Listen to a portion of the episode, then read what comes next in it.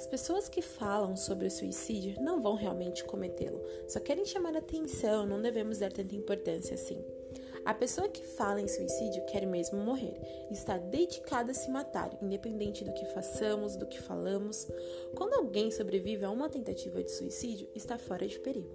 O suicídio, ele é hereditário. Provavelmente vocês já devem ter escutado essas frases quando o assunto suicídio é colocado em pauta, e é justamente sobre isso que nós vamos falar hoje. Eu sou a Mayara, aluna do décimo semestre do curso de Psicologia, e junto com as minhas colegas Nathalie, Carol e Isabela, vamos falar sobre suicídio, população de risco e saúde mental. Olá, meu nome é Nathalie iremos falar sobre o suicídio, sua saúde mental e suas populações de risco. Segundo dados da Organização Mundial da Saúde, a cada ano cerca de 800 pessoas tiram sua própria vida. É a segunda causa principal de morte dos jovens de 15 a 29 anos no ano de 2016. O Brasil está apontado como o oitavo país do mundo em mortes com suicídio. Segundo a Organização Mundial da Saúde, alguns países aderiram à prevenção do suicídio. 38 países relatam possuir uma estratégia nacional para isso. É, o suicídio ele é um problema complexo para o qual não existe uma única causa ou uma única razão. Ele resulta de uma conexão e interação de vários fatores, como biológicos, genéticos, psicológicos, sociais, culturais e ambientais.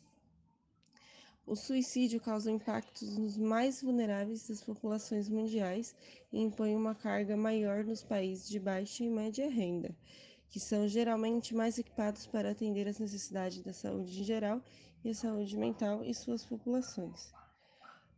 Os serviços são em casos e quando eles existem são difíceis de acessar e contam com poucos recursos.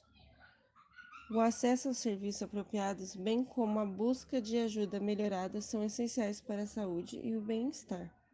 Apesar dos fatores que contribuem para o suicídio variam entre os grupos democráticos e os de populações específicas, e os mais vulneráveis são os jovens, os mais idosos e os socialmente isolados. Então, na maior necessidade de esforços para a prevenção contra o suicídio. Então, esses tipos, esse grupo de pessoas, eles são mais vulneráveis e estão expostos a acontecer o suicídio. É importante tratar das causas específicas básicas do suicídio e desenvolver planos de ação para adequar cada país às suas comunidades.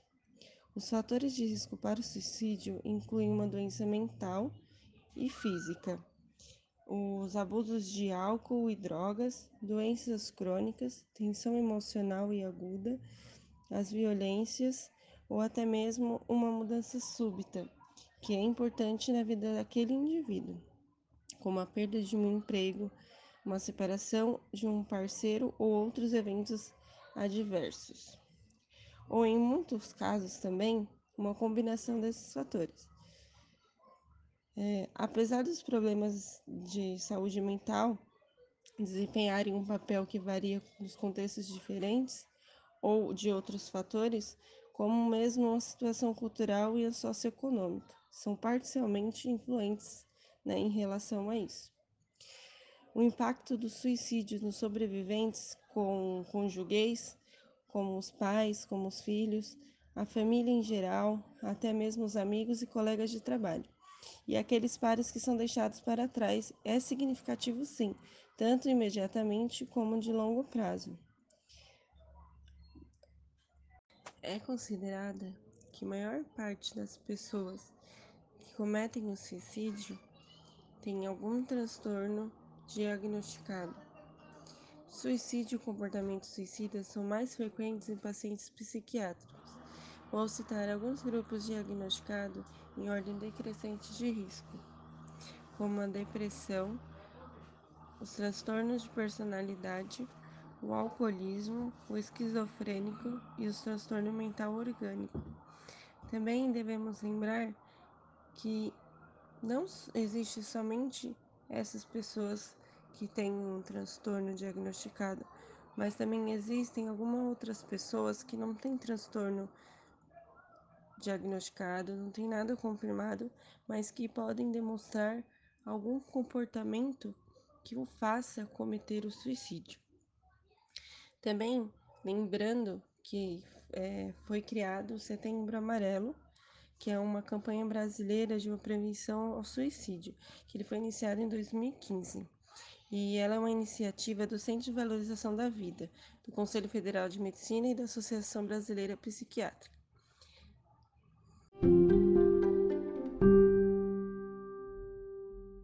Bom, meu nome é Isabela, também faço parte do grupo com as meninas. E para começarmos, precisamos saber o que é a saúde mental. O termo ele está relacionado à forma como uma pessoa reage às exigências, desafios, mudanças de vida e ao modo como ela harmoniza suas ideias e emoções. Diariamente, né, vivenciamos uma série de emoções, boas ou ruins, mas que fazem parte da vida. E como lidamos com essas emoções é o que determina como está a qualidade da nossa saúde mental. Existe nos dias atuais uma preocupação cada vez maior com a relação da saúde mental, que pode ocasionar o suicídio. O suicídio ele é visto como um comportamento humano muito complexo. Ele inclui muitas atitudes, comportamentos, cognições, cujos limites são vagos e imprecisos. Existem né, dois fatores de riscos passíveis de tratamento. Um deles é que 50% das pessoas que cometem suicídio já tentaram em algum momento antes, e o outro é que quase 100% das pessoas que tentam suicídio têm alguma doença mental associada.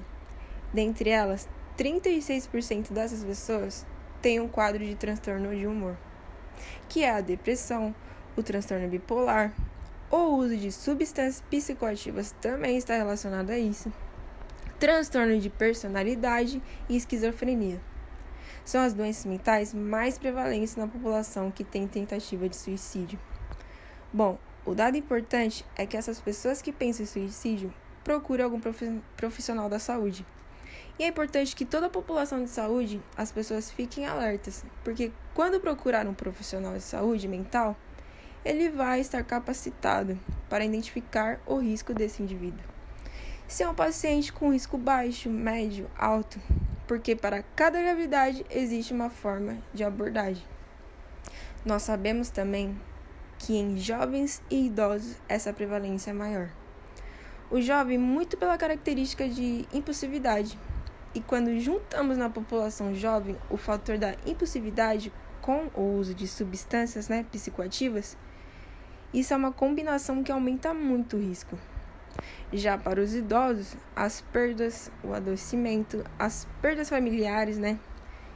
Está muito relacionado a isso.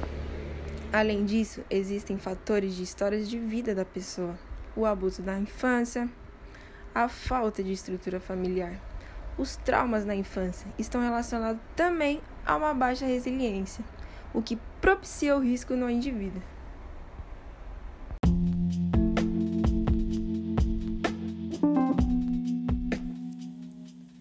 Bom, agora que nós já estamos mais situados com o tema, sabemos o que é o suicídio, quais são as populações de risco e também como funciona a saúde mental, nós achamos de extrema importância trazer um depoimento para vocês sobre uma pessoa que passou pelo suicídio na família.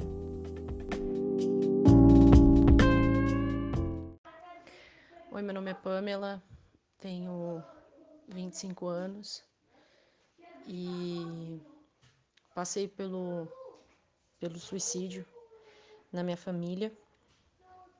Meu irmão, Tiago, aos 28 anos, veio, veio a cometer suicídio. Ele se enforcou no trabalho na época. Já fazem oito anos, eu tinha 17. Eu sou a irmã mais nova, ele era dos meninos, ele era o mais velho. E a minha família é, sempre, o Tiago sempre foi um filho que dava trabalho. Ele era o que o que dava mais problema na escola. ele era o que dava mais problema na rua, sempre era o Tiago, né? A gente é, é, era uma coisa assim frequente. Ah, foi o Tiago. Ah, tinha que ser o Tiago. Ah, o Tiago tá chamando atenção. E quando ele, ele começou com o processo de depressão, pelo menos é o que nós achávamos na época, ele tentou por várias vezes, mas sempre de maneiras falhas e, e super, assim, né? Ele já tomou remédio, veio, veio, chegou a tentar se enforcar uma vez e, e chegou aí para o hospital. É, foi, foi, foi encaminhado para o psiquiatra, só que ele nunca aceitou o tratamento. Ele nunca aceitou é, receber uma ajuda, né? Eu, na época, como eu tinha 17 anos, eu via tudo aquilo. Muitas das vezes tentava aconselhar, tentava falar o quanto que a gente amava ele, mas eu creio que o grande. O, o, o, eu não digo o grande problema, né? Mas eu creio que um pouco do que aconteceu com ele foi por conta da família também ter sido negligente no ponto de achar que tudo era frescura, tudo era que ele estava chamando atenção, né? Aí ele entrou numa depressão tão profunda que ele veio e, e a, a, a, doar tudo que tinha em casa, deu tudo que tinha em casa. Ele, ele não tinha filhos, o Tiago era estéreo. Era, ele tinha acabado de se separar, a mulher foi embora. Então aquilo piorou um pouco mais o quadro dele, eu acredito. O Thiago também ele ele ele chegou a, a ficar viciado em drogas, né? É, chegou a usar cocaína. Então nós presumimos que isso também influenciou bastante. Até que um dia ele foi, ele, ele dormindo no trabalho, ele trabalhava numa empresa de guincho. Ele deixou um recado, deixou um bilhete dizendo que não, que, pedindo perdão, dizendo que não dava mais. E aí ele veio a, a se suicidar. Aí foi difícil. Depois da morte dele, uh, eu como irmã que eu era mais apegada a ele, eu amava muito, muito, muito, amo ainda. Eu, eu tive um processo de aceitação muito difícil, muito árduo, né? É, cheguei algumas vezes até pensar em me suicidar naquele mesmo ano. É, e eu acredito que, que tenha sido um pouco assim. Às vezes as pessoas até falam que o suicídio ele é hereditário, né? Que o suicídio, ele, quando um, um na família comete, é, é consecutivamente, não sei, dizem, né? Não sei.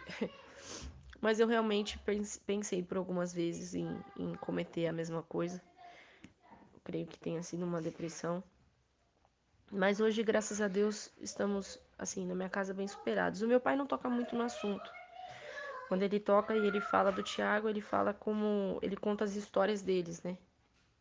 Mas a mãe dele até hoje sofre bastante. A mãe dele nas redes sociais sempre posta foto, vídeo, mostra que tá muito triste. A mãe dele, ela depois, desde que o Tiago faleceu, já fazem oito anos, ela ela entrou numa depressão que não sei quando, como vai superar, mas eu acredito que algum dia ela possa superar essa morte. Mas o suicídio, eu falo, eu falo que o suicídio ele, ele é algo que a gente não tem a quem culpar, né? A gente não pode culpar quem morreu porque já tá morto. Não tem uma doença para justificar, não tem alguém que você vai querer falar assim, olha, prende aquela pessoa porque matou tal pessoa. Não, é, um, é algo que estraga, que destrói, que acaba com, com todas as partes. E é isso. Hoje eu acredito que tudo que aconteceu é, poderia ter sido evitado se nós da família tivéssemos dado um pouco mais de, de ênfase, de atenção e tivesse um pouco mais de cuidado. E eu creio que aquela famosa frase de tá querendo chamar atenção, ela tinha que ser extinta porque ninguém quer chamar atenção tentando tirar a própria vida. E alguma coisa está acontecendo. E é isso. Eu espero que, que se algum dia. É, eu sempre falo, né, para amigos e tal, falo. Se você vê isso acontecendo dentro da tua casa, corre, leva no hospital, leva no médico, psiquiatra, psicólogo, dá um jeito, porque é terrível, é terrível. Mas hoje em dia, graças a Deus, a gente já superou um pouco.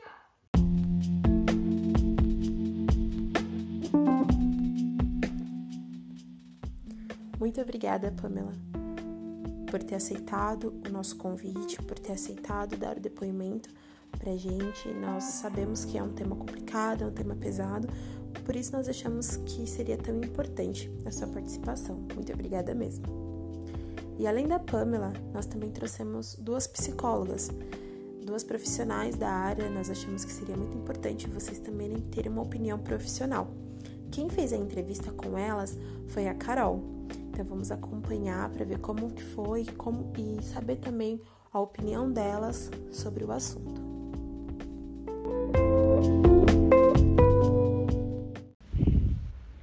Bom, meu nome é Caroline, faço parte do grupo e, como citado anteriormente, tive o prazer de entrevistar as psicólogas Jane Riquena e a psicóloga Simone Oliveira.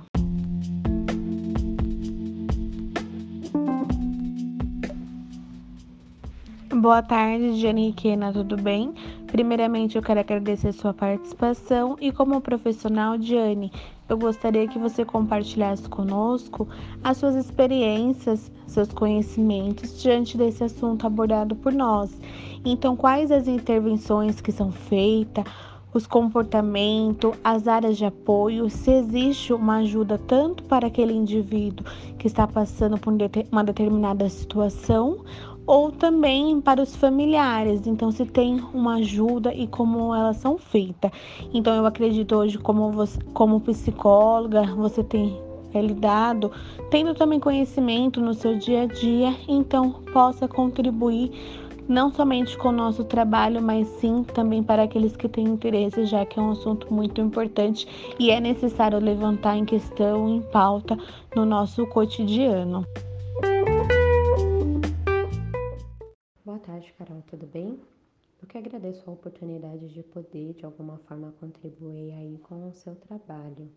É, sobre o tema em questão, saúde mental e suicídio, Infelizmente, isso hoje é uma questão de saúde pública, pois como podemos ver aí através dos dados divulgados pela Organização Mundial da Saúde, cerca de 800 mil pessoas morrem por ano em decorrência do suicídio. E na sua grande maioria são mulheres na faixa etária de 15 a 30 anos. O que leva as pessoas a colocarem um ponto final na sua vida não é o desejo de morrer, mas o desejo de aliviar, o desejo de acabar com aquela dor e aquela angústia que ela vem sentindo. Algumas pessoas, por algumas dificuldades, elas podem cometer o suicídio, como por exemplo a perda de um ente querido, até mesmo desemprego. Embora na maioria das vezes o suicídio está relacionado com uma doença emocional, seja ela depressão, transtorno afetivo bipolar ou até mesmo transtorno borderline. Uma pessoa com ideação suicida, ela apresenta sinais em seu comportamento. Então, assim, algumas vezes é uma pessoa super disposta, super animada e de repente ela se sente muito cansada, muito indisposta. Ela não sente mais prazer nas coisas que antes gostava de fazer. Você percebe aí uma alteração no sono, no apetite. Existem algumas situações também em que a pessoa que é mais calma, mais tranquila, começa a apresentar alguns comportamentos mais agressivos, é, comportamentos de automutilação. Mas o que merece a nossa atenção é que normalmente essas pessoas elas, elas verbalizam coisas do tipo não aguento mais, quero morrer, não deveria ter nascido. E todos nós ao percebermos esses sintomas, devemos conversar com essa pessoa para tentar entender o que está acontecendo com ela encontrar alguma forma de poder ajudar essa pessoa que se encontra fragilizada. E o primeiro passo é buscar ajuda psicológica, porque é o psicólogo que vai avaliar a necessidade de estar buscando aí uma avaliação psiquiátrica e ele também vai orientar os familiares a lidar com essa situação porque o paciente que está fragilizado, ele precisa de um apoio, tanto do psicólogo quanto do psiquiatra e até mesmo dos familiares. Bom, Carol, espero ter respondido aí as suas questões de forma breve, sem deixar é, de mencionar os pontos importantes. E novamente é um, é um prazer poder contribuir de alguma maneira aí com o seu trabalho, tá bom?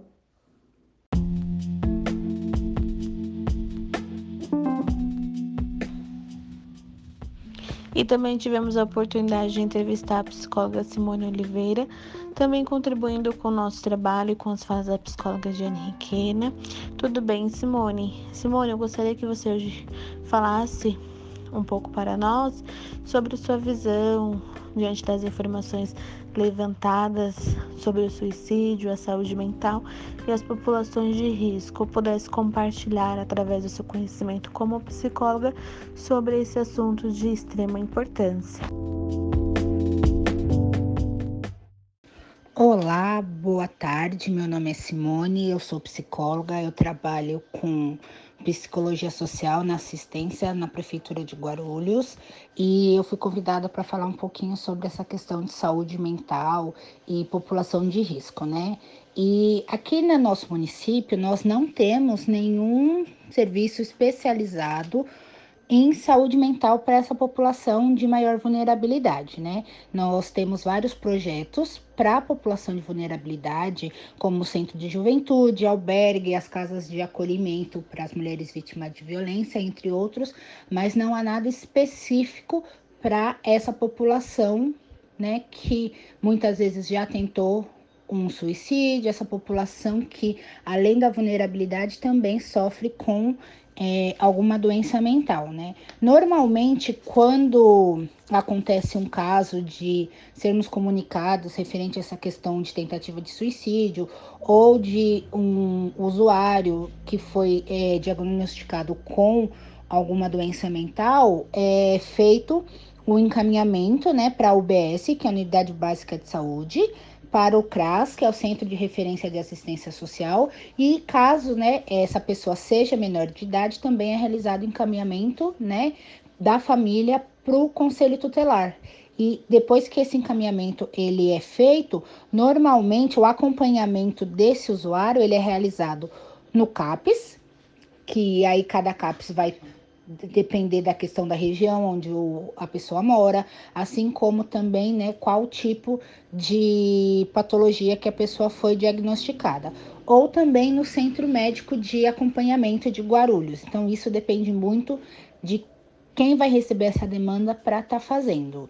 Então, hoje, infelizmente, é, essa ainda é uma área que tem uma demanda muito crescente, porém ainda não foi desenvolvido nada em específico. Então, normalmente, é, outra entidade que é indicada nesses casos é o CVV, né, que é o Centro de Valorização à Vida. Então, as pessoas, além de serem encaminhadas para esses órgãos públicos, elas também são orientadas a estar entrando em contato com o CVV, né, em algum momento em que elas precisarem. Então, na verdade, né, a demanda é muito grande, porém ainda não temos é, um serviço específico para essa população, não temos um serviço específico para a população relacionada à questão de suicídio e doença mental. Então é isso, espero ter contribuído com o trabalho de vocês. Boa tarde. Bom, então eu quero agradecer a participação da psicóloga Diane, da psicóloga Simone, foi muito importante a fala de vocês, contribuiu muito para o nosso trabalho e eu desejo boa sorte tanto na vida profissional, no dia a dia de vocês, como na vida pessoal. Muito obrigada, viu meninas? Tenham uma boa tarde.